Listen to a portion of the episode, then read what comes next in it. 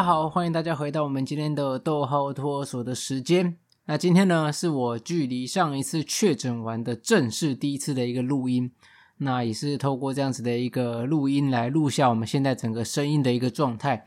好，那大家都知道，其实呃有在追踪我动态的人都知道，我们大概在二二八连假那个时候的最后一天，非常不幸的确诊了。那其实也不知道，哎，根本的这个确诊来源到底是什么地方？那这个部分也不用去多做追究，毕竟都过了这么久了。那距离确诊到现在，其实。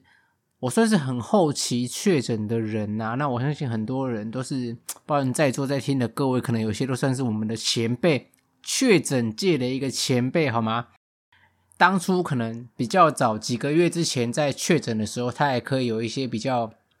明显的一个补助，虽然说在隔离的期间比较长，那有些人他们可能有事先就买保险，甚至说他们在休假的过程也可以拿到一些劳工的一些给付，但是。好巧不巧，以上所说的这些内容呢，我本人其实都没有去接触到这些啊、相关的一些内容，所以我也没有去申请一些 符合自己资格可以去做的一些劳健保的一些补助相关的。反正为什么会没有呢？因为如果说以最近期的这个确诊的内容来看的话呢，其实他们可以在第四天之后申请一些在劳保的一个给付。但是呢，刚好我们在二二八年假之后，大家都知道那个年假放四天，等于说放四天，然后工作三天，然后又放两天的周休，还没有完全好，所以等下可能过程当中还是会有一些咳嗽啦，或者是你看今天的声音跟前几集比起来的话，其实有很明显的一个差异，就是多了一个一个痰，然后没有那么干净，所以还真的是要请大家稍微多多见谅。再讲回来，到这一次确诊啊，也是透过今天这一集稍微记录一下，因为大家都知道，在前大概半年前吧，我们有录过说，在确诊的时候我会带什么样的一个东西，因为那时候刚开始确诊有这样子的居家隔离的这些措施的时候，其实很多人都会想说，包括我自己都会想说，到底确诊应该带什么？带了想了很多东西啊，包括说我也回去把上一次的内容再 review 过一次。但是呢，在这一次确诊确认自己啊画出来两条线之后，我才发现说，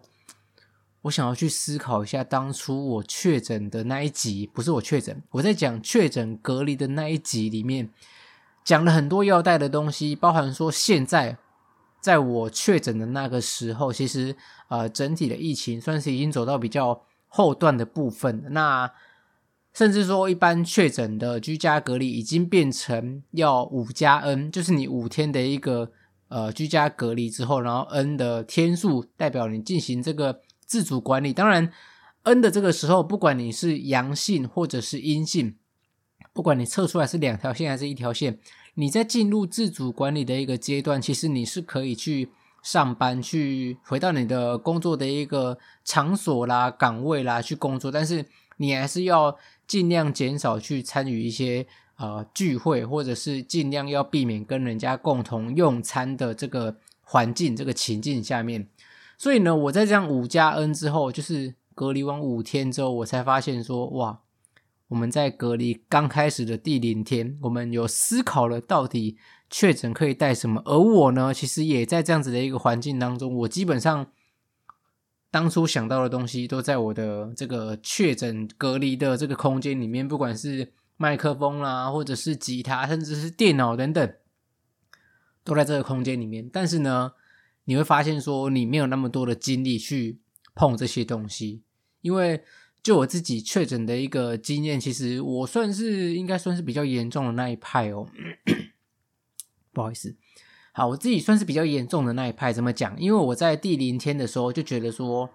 比较发烧，反复烧烧烧烧退退这种感觉。那那在半夜你会发现说开始没有那么好睡，你就发现说在前第零天到第二天的时候，就是总共这三天的一个阶段，你会发现我的呃这个手表当中去显示你的睡眠数据都是极差，都是个位数的一个分数。以往可能都是在。啊，七十分到八十分左右的一个睡眠分数，但是呢，在那几天都是极差的一个状态下，因为你会反复烧，那你就会觉得冷啊，醒过来，你的睡眠品质就会很差。那在这样子的一个阶段下，我以为说可能最差就是这样子，可是没想到在第二天过去的时候，我们从发烧的一个症状开始转变到了割喉咙的这个状态，喉咙真的是极其的痛。怎么跟大家形容呢？因为我在前大概第一天的时候，我就觉得说好像要补充一点维他命 C，但那个时候我还没想到家里有这个维他命 C，我就是非常天真的去喝了这个柳橙汁，于是，一切的开端就从那一杯柳橙汁开始。我就觉得那杯柳橙汁的味道非常的厚重，我就觉得那个甜度是有点过头的。然后我自从那一杯喝下去之后，就那一个晚上就开始那种割喉咙的一个痛觉。你在半夜，你突然就除了微微的咳嗽之后，你突然觉得说吞了一口口水，就被自己痛醒的那种感觉。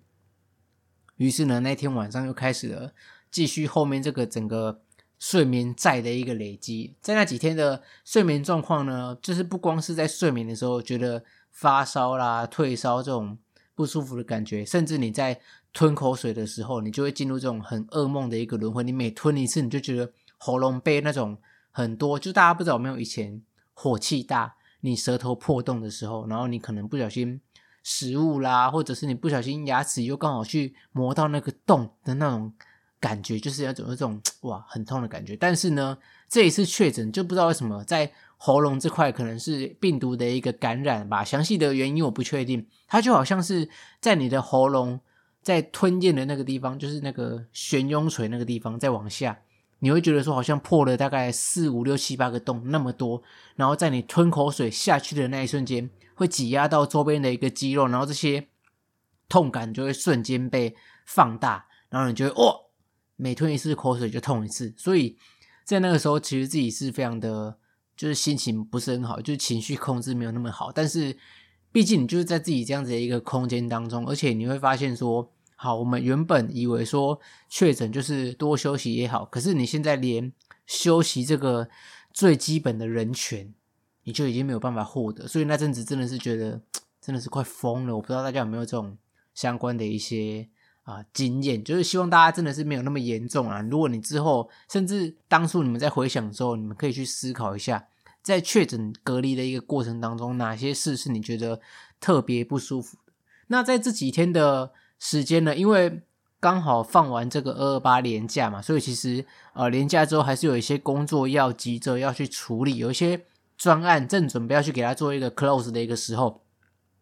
却在这个时候发生这样子的一个状况，所以你会导致说，在你这个确诊居家隔离的当下，你还是会思考到很多。呃，在公司里面，你可能必须要去完成的这些专案项目，你会在你的脑中萦绕不止。但是这样子的一个萦绕呢，其实刚好就对我们现在的这个睡眠状态产生非常大的一个影响。怎么讲呢？我在反复烧退烧退的这个过程中，又开始出现了，等于说公司这个专案这个压力，可能瞬间有点大到反映在我的梦境当中，我就会。开始梦到这些专案发生的一些状况，这些专案在最后结尾的时候，可能有一些败笔等等的一些啊，从四面八方而来的一些声音袭来。那就是在这样子的梦境中，其实我会觉得说，哇，蛮蛮崩溃的。你就是已经睡不好的一个状态，你还有这么啊，在工作上面巨大的一个压力，所以那个时候就跟自己说，要稍微再去调试一下。可能这几天就是。你就是命中注定要遇到这些事情嘛，所以你就是不要再去想太多有的没有的，就是好好的去把你该隔离的一个症状隔离完。我当初就觉得说，我应该大概隔个三四天就能够好好的变回低病毒量，甚至是一条线的一个状态。可是殊不知，在隔离第五天的时候，还是很深的两条线。那我自己会觉得说，我的整个体力啦，怎么整个状况，大概在。隔离第四天到第五天左右才开始有一点从谷底爬起来的这种感觉。那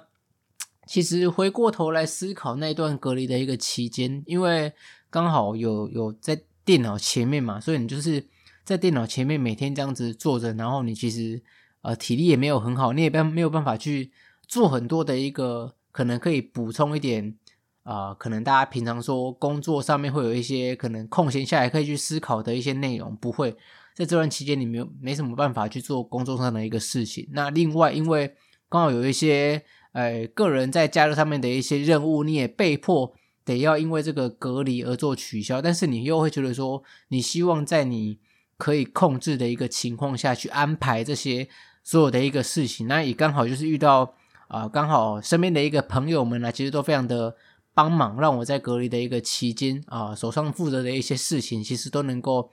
还算是安然的度过，就是没有太大的一个问题，就是大家都是非常的一个给力，这一点真的是也非常的一个感激啊。那透过这一次的一个确诊，其实也是。体会到了蛮多事情，因为很多时候像我们，其实你会觉得说，以前可能还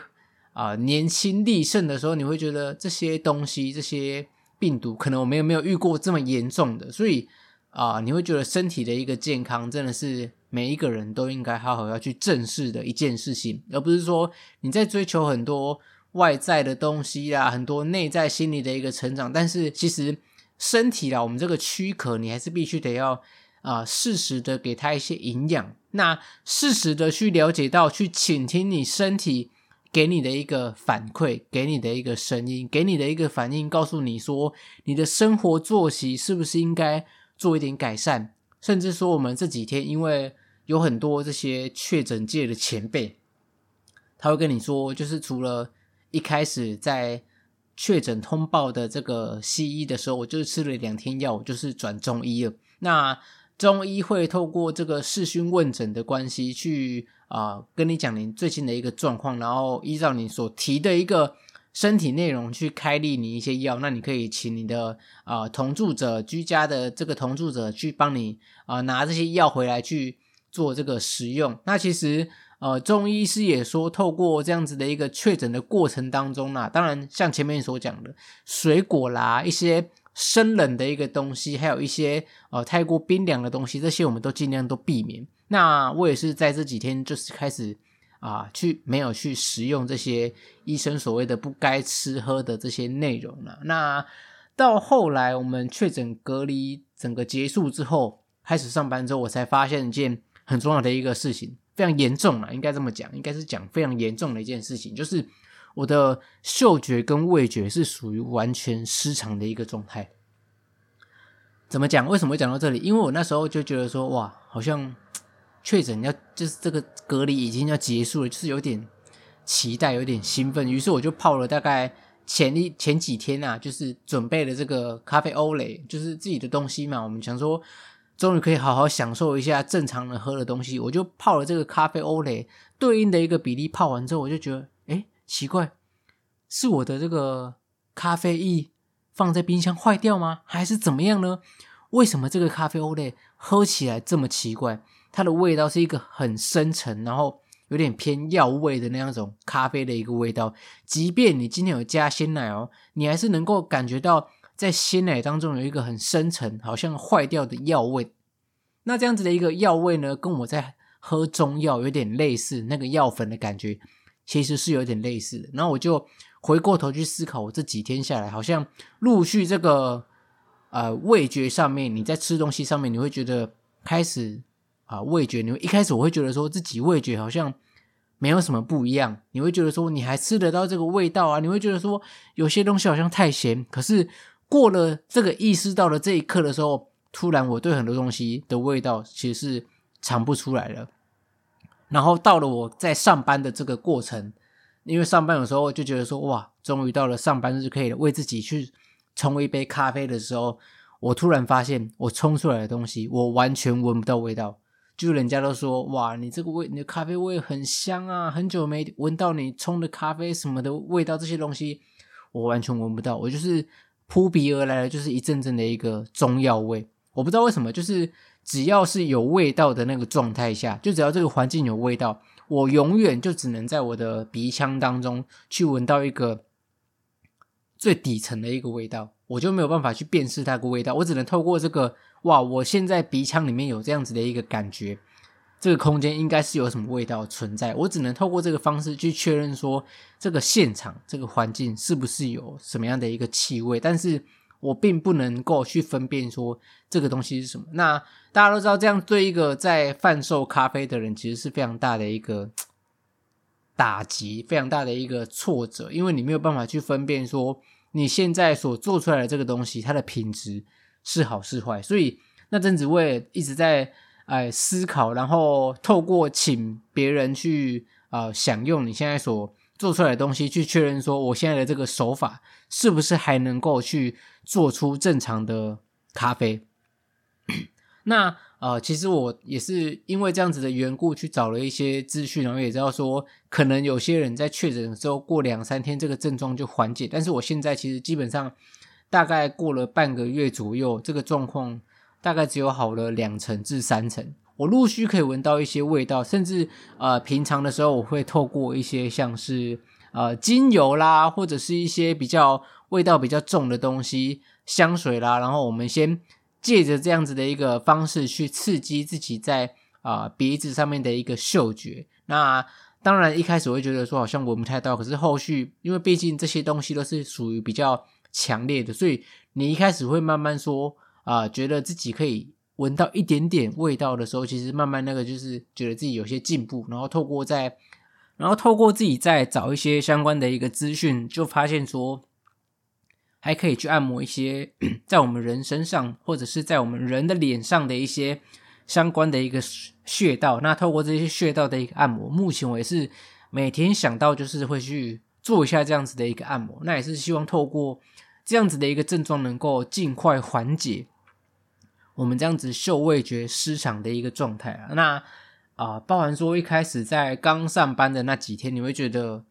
精神特别的一个疲惫，就是你才。去上班大概两个小时左右，你就会进入一个极度疲惫，你就觉得眼皮非常的一个沉重，这样子很很煎熬的一个过程。那过了一个多礼拜，其实慢慢的有调试过来了，但是呢，你会发现说，陆续啦，身体上面还是有一些症状是 由不得你去去处理的，由不得你去跟他反抗的，因为有时候我们现在这个状态还是没有办法去吃一些比较。啊、太过刺激的东西啦，或者是冰冷甜食，其实这一类的东西，中医师都有去跟我们讲说，尽量要去避免。那包含说，中医师也透过啊、把脉，人家说中医就是望闻问切嘛，透过这个把脉的方式，我就感觉到那个医生，他就突然，因为这个跟当初我们在视讯问诊的医生是同一个，我就发现他就是从把脉把右手，然后说，哎，不好意思，借我一下你的左手。然后看了一下，我说：“你是轮班的工作吗？”哇，你听到一个医生这样跟你讲，你就觉得好像不太妙，因为大概就是大家想的那样子啊。他就说，也不知道是不是因为这个确诊的关系，就是他感觉起来，他就是这样把脉完之后，发现这个脉象，你的整个人的体力是非常的差的，那你必须要透过